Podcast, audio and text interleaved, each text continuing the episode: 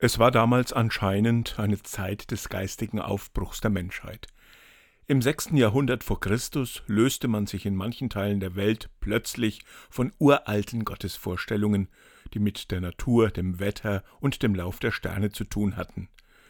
Im antiken Griechenland beispielsweise wurde lautstark Kritik und Spott darüber geäußert, dass es Götter geben solle, die vom Berg Olymp den Donner schicken oder vom Meeresgrund aus Stürme entstehen lassen.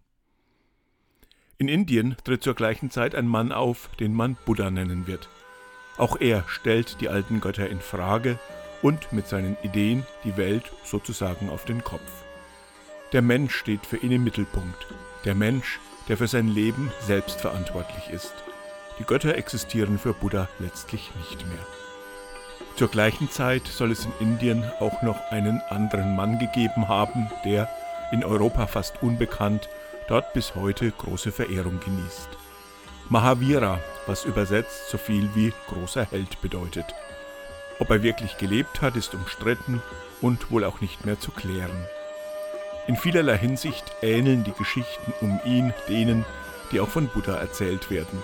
Und auf den ersten Blick ist auch die Religion, als deren Gründervater er gilt, dem Buddhismus sehr ähnlich. Die Gläubigen dieser Religion nennen sich Chinas, was Anhänger des China bedeutet. China ist ein Sanskritwort, meint der Siegreiche und ist der Ehrentitel von Mahavira. In Indien gibt es mehr als vier Millionen Chinas. Sie spielen als religiöse Minderheit aber durchaus in der Wirtschaft und der Politik eine bedeutende Rolle.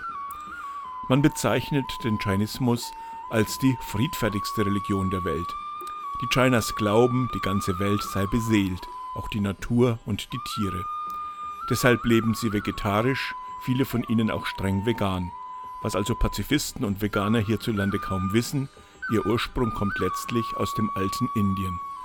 Manche Chinas tragen einen Mundschutz, um keine Insekten einzuatmen, und Mönche fegen bei jedem Schritt den Boden vor ihren Füßen um kein Lebewesen zu zertreten.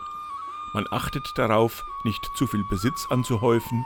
Im Süden Indiens gehen viele Mönche völlig nackt und verzichten am Ende des Lebens auf Wasser und Nahrung, um völlig rein in den höchsten Himmel einzugehen und dem Kreislauf der Wiedergeburten zu entrinnen.